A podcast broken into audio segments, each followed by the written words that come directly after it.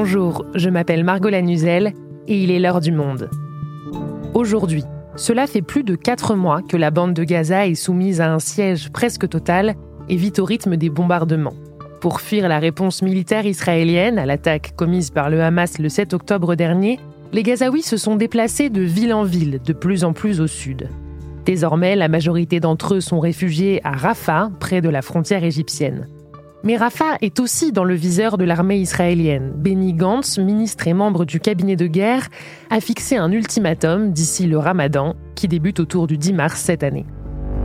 Le monde doit savoir, et les dirigeants du Hamas doivent savoir que si d'ici au ramadan, les otages ne sont pas de retour chez eux, les combats continueront partout, y compris dans la région de Rafah. Alors que vont devenir les Palestiniens réfugiés à Rafah? Où en est la situation humanitaire dans la bande de Gaza? Et comment la communauté internationale réagit-elle aux menaces qui pèsent sur les Gazaouis? Pour faire le point, j'appelle aujourd'hui Clotilde Mravko qui couvre l'actualité des territoires palestiniens pour le monde.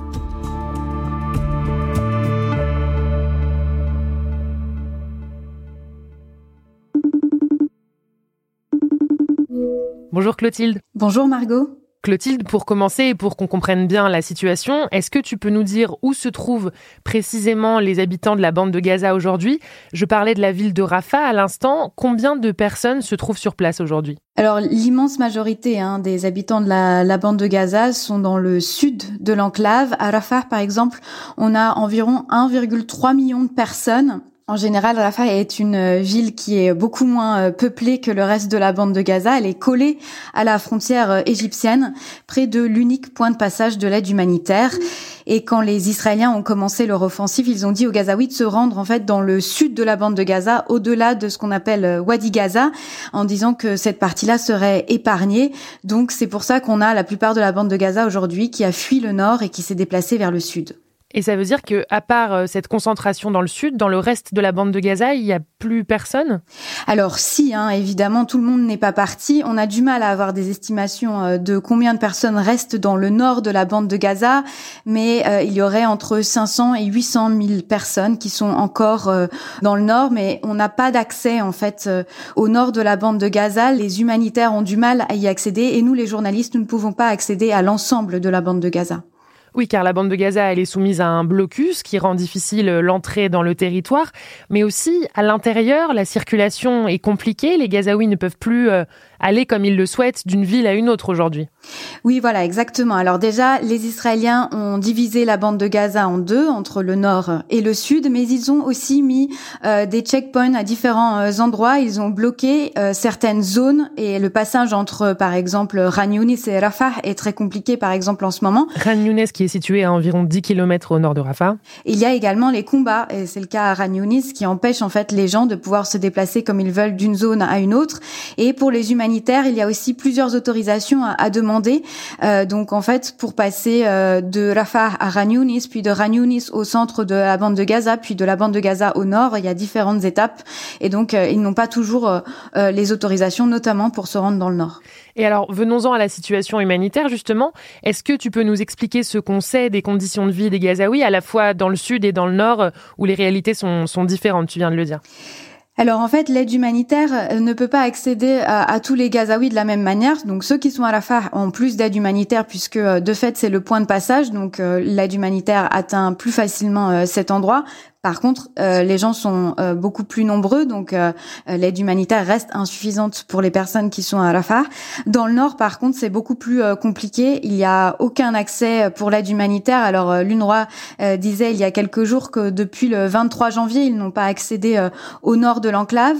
Les gens sont dans une situation très compliquée. On voit des vidéos de personnes qui commencent à faire du pain avec de la nourriture pour animaux à la place de la farine.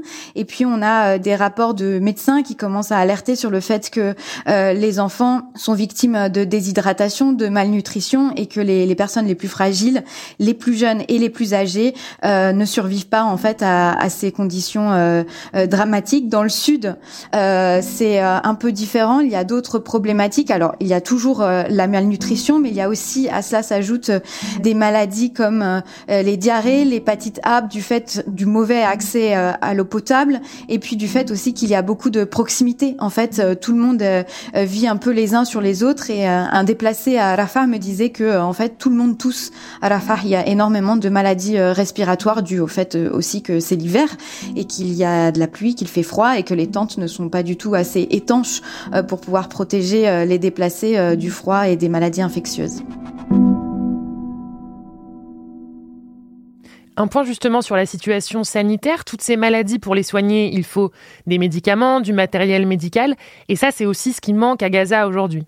Oui, alors tout comme l'aide humanitaire, hein, ça parvient euh, au compte-gouttes euh, du fait du siège israélien. Alors euh, dans les hôpitaux, on n'a pas assez de matériel et, de médicaments, mais on a aussi de moins en moins d'hôpitaux puisqu'ils sont attaqués par les forces israéliennes. C'est le cas notamment de l'hôpital Nasser, qui était le plus grand hôpital du sud de Gaza, qui a été mis hors de service la semaine dernière.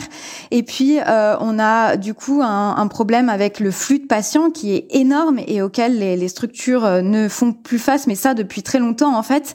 Donc, euh, on n'a même pas le temps de faire le tri de patients. Hein. Un infirmier me disait hier que parfois les patients meurent avant qu'on ait pu juste les examiner.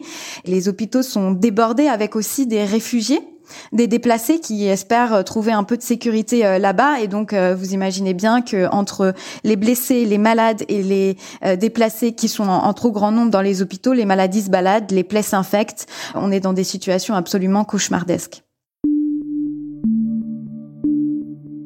Et donc j'ai pu discuter avec Aurélie Godard de l'organisation Médecins sans frontières. Elle revient de Gaza, elle a pu me donner quelques éléments justement sur cette situation absolument désastreuse les morts euh, invisibles de cette guerre, il y a évidemment tous ceux qu'on compte, les blessés euh, des bombardements, euh, écrasés dans les maisons qui s'effondrent, etc. Ceux-là, on arrive à les compter. Ceux qu'on n'arrive pas à compter, c'est tous ceux qui meurent d'un non-accès aux soins, que ce soit les femmes enceintes qui accouchent dans la tente et qui vont saigner et qui vont pas pouvoir être prises en charge. L'hôpital Shifa, il nous disait qu'ils avaient fait une opération, ils avaient amputé un malade, ils n'avaient pas de sang à, lui, à le transfuser, donc le malade est, est mort malgré tout, malgré la chirurgie. Les malades, ils sont mis là où il y a un lit, donc euh, un coup en obstétrique, un coup en, en, pédiatrie, un coup en médecine interne, enfin bref, complètement euh, éparpillé, donc sans suivi, puis avec des équipes qui sont fatiguées. Nous, par exemple, à Rafa, on fonctionne en shift de 24 heures, en garde de 24 heures, parce que pour les équipes, ça fait moins de mouvements, donc moins de, de déplacements à risque, mais ça veut dire aussi qu'on a moins de continuité dans les soins. Vous opérez un malade parce que vous êtes là 24 heures, et puis peut-être le lendemain ou le surlendemain, vous n'êtes pas là, vous revenez deux jours après, etc., etc. Donc l'ensemble de la chaîne de soins est, euh, mise à mal. je pense qu'on va toucher aux limites de, ce qu'ils sont capables de supporter.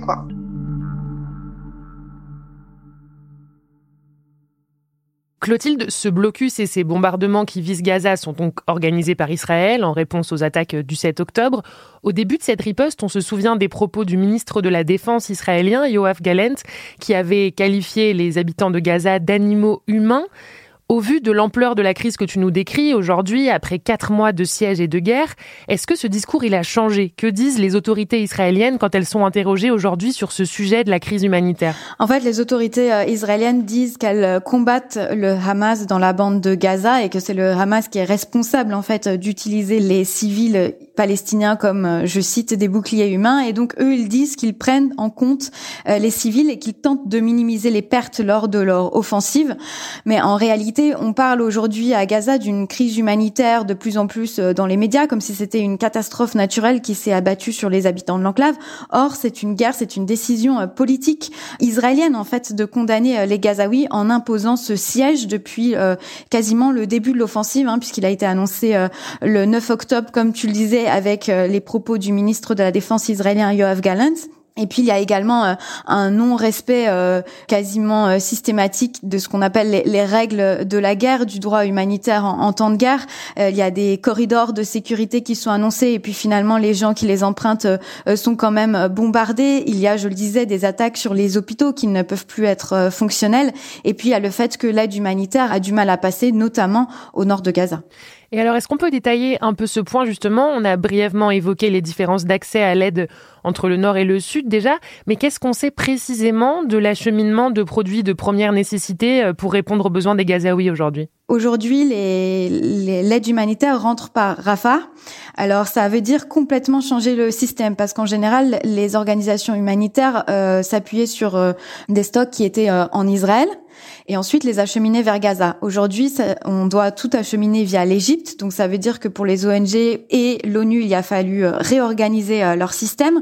Il y a énormément de contrôles. En fait, chaque camion euh, est fouillé, certains éléments de la cargaison sont refusés, donc on voit au point de passage de Rafah des embouteillages monstres. C'est extrêmement lent et du coup, les ONG, les organisations humanitaires ont dû s'organiser pour pouvoir conserver certains médicaments ou certains vaccins, par exemple, dans des conditions qui permettent qu'ils ne soient pas euh, gâchés en attendant euh, des jours et des jours euh, au poste frontière. Et quand le camion arrive enfin dans la bande de Gaza, vous imaginez bien que, étant donné l'insuffisance de l'aide humanitaire, les distributions sont un peu chaotiques. Jusqu'à présent, à Rafah, c'est la police qui était encore présente, qui permettait que les distributions se fassent dans des conditions plus ou moins rangées, mais de plus en plus, elle est visée aussi par l'armée israélienne, cette police sur place. Et c'est d'ailleurs pour ces raisons de chaos et donc de danger pour les équipes d'humanitaires que l'ONU a annoncé hier devoir cesser ses livraisons d'aide humanitaire dans le nord de Gaza. Dans ces conditions donc extrêmement difficiles, on l'a dit pour les Gazaouis, j'ai une question, Clotilde. Comment la population trouve-t-elle le temps et les moyens de raconter ce qu'il se passe sur place? Je disais tout à l'heure qu'aucun journaliste ne pouvait entrer dans la bande de Gaza. Toi, par exemple, comment tu fais pour recueillir des témoignages aujourd'hui? Aujourd'hui, c'est de plus en plus euh, difficile. Ça l'a toujours été, hein, parce que obtenir des témoignages euh, au téléphone, avec en plus des communications qui passent très mal, parce que depuis le début à Gaza, euh, les moyens de communication sont aussi visés par les bombardements israéliens. Et puis il n'y a pas d'électricité, donc les gens ont du mal à charger leur téléphone, tout simplement. De plus en plus, je sens aussi que les gens sont désespérés, ils se sentent seuls. Il y en a beaucoup qui ont perdu énormément de membres de leur famille il y a des personnes qui cherchent euh, ben, à se nourrir. Donc voilà, c'est des personnes qui n'ont pas le temps en fait de me parler ou qui n'ont pas euh, non plus, disons, les ressources pour me parler. Je sens de plus en plus que euh, malgré la solidarité qui règne à Gaza, c'est vraiment de plus en plus difficile pour tout le monde. Ça fait plus de quatre mois et on commence à le ressentir aujourd'hui dans les témoignages. je vous propose d'ailleurs d'écouter celui de Shahad Safi, qui est une étudiante en littérature anglaise qui a été déplacée plusieurs fois et qui est aujourd'hui à Rafah et qui tente de s'en sortir et qui me raconte son quotidien euh, très compliqué qui dure en fait depuis des mois maintenant. Water, food, internet, de l'eau, de la nourriture, Internet, de l'électricité. Nous n'avons pas d'électricité. Um, Tout est devenu une lutte.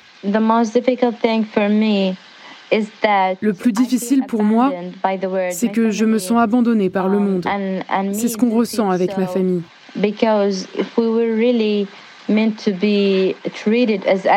Parce que si nous étions vraiment traités comme n'importe quel être humain, on aurait le droit de partir de Gaza. Mais malheureusement, c'est très difficile pour nous. Par exemple, si quelqu'un veut quitter Gaza, il doit au moins payer 5000 dollars. Une chose que la plupart des Palestiniens de Gaza ne peuvent pas se permettre, j'en suis sûre. Uh, Nous essayons de trouver un moyen de um, partir, de rejoindre l'Égypte. Nous cherchons des passeurs dignes de confiance pour nous aider à faciliter tout cela. Je suis très très inquiète à l'idée que nous n'arrivions pas à voyager à temps. Car si Israël atteignait Rafah, alors je ne sais pas quel serait notre avenir. Je ne sais pas ce qui va suivre. J'ai très peur de ce qu'Israël peut nous faire. Dans quelques jours, j'aurai 23 ans. J'espère que quand ce jour viendra, je serai toujours en vie et en bonne santé. Je n'arrête pas de penser à mon destin. Qu'est-ce qu'ils vont me faire? Comment vont-ils me torturer? Vais-je me faire tuer facilement ou pas? Est-ce que mon destin, ma mort seront douces ou pas?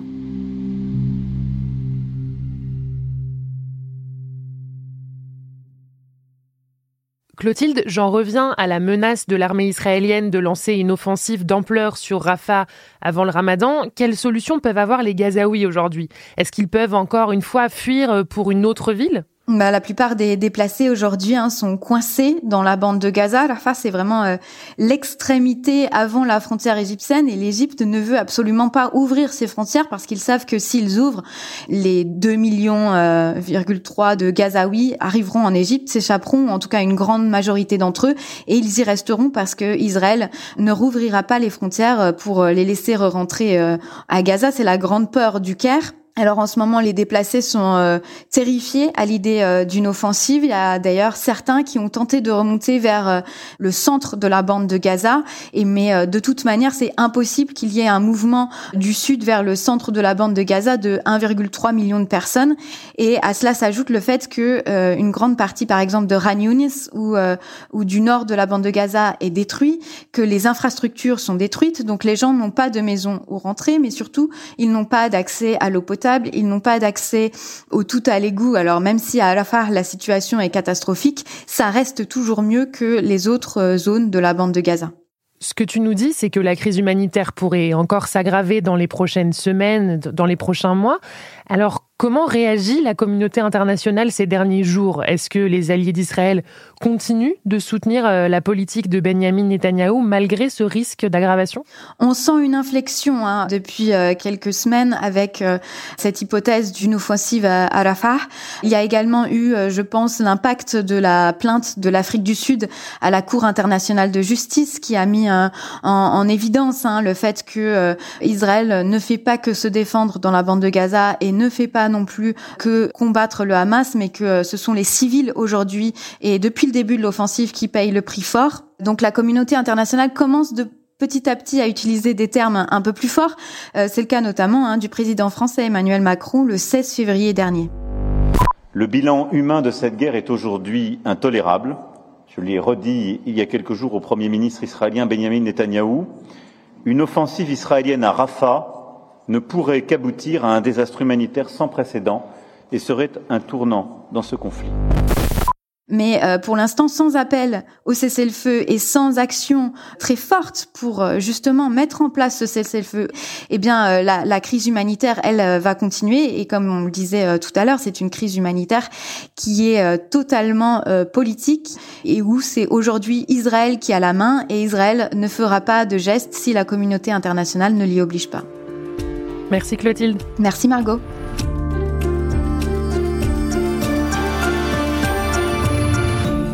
Cet épisode a été produit par Garance Munoz et réalisé par Florentin Baume. Avant de nous quitter, un petit mot pour vous rappeler que nous existons grâce à votre soutien. Alors n'hésitez pas à cliquer sur le lien dans la description de cet épisode ou à vous rendre sur abopodcast.lemonde.fr pour profiter de notre offre spéciale pour les auditeurs et auditrices de l'heure du monde, un mois d'accès gratuit à l'ensemble de nos contenus. L'heure du monde est votre podcast quotidien d'actualité à retrouver tous les matins du lundi au vendredi. Merci de votre fidélité et à demain.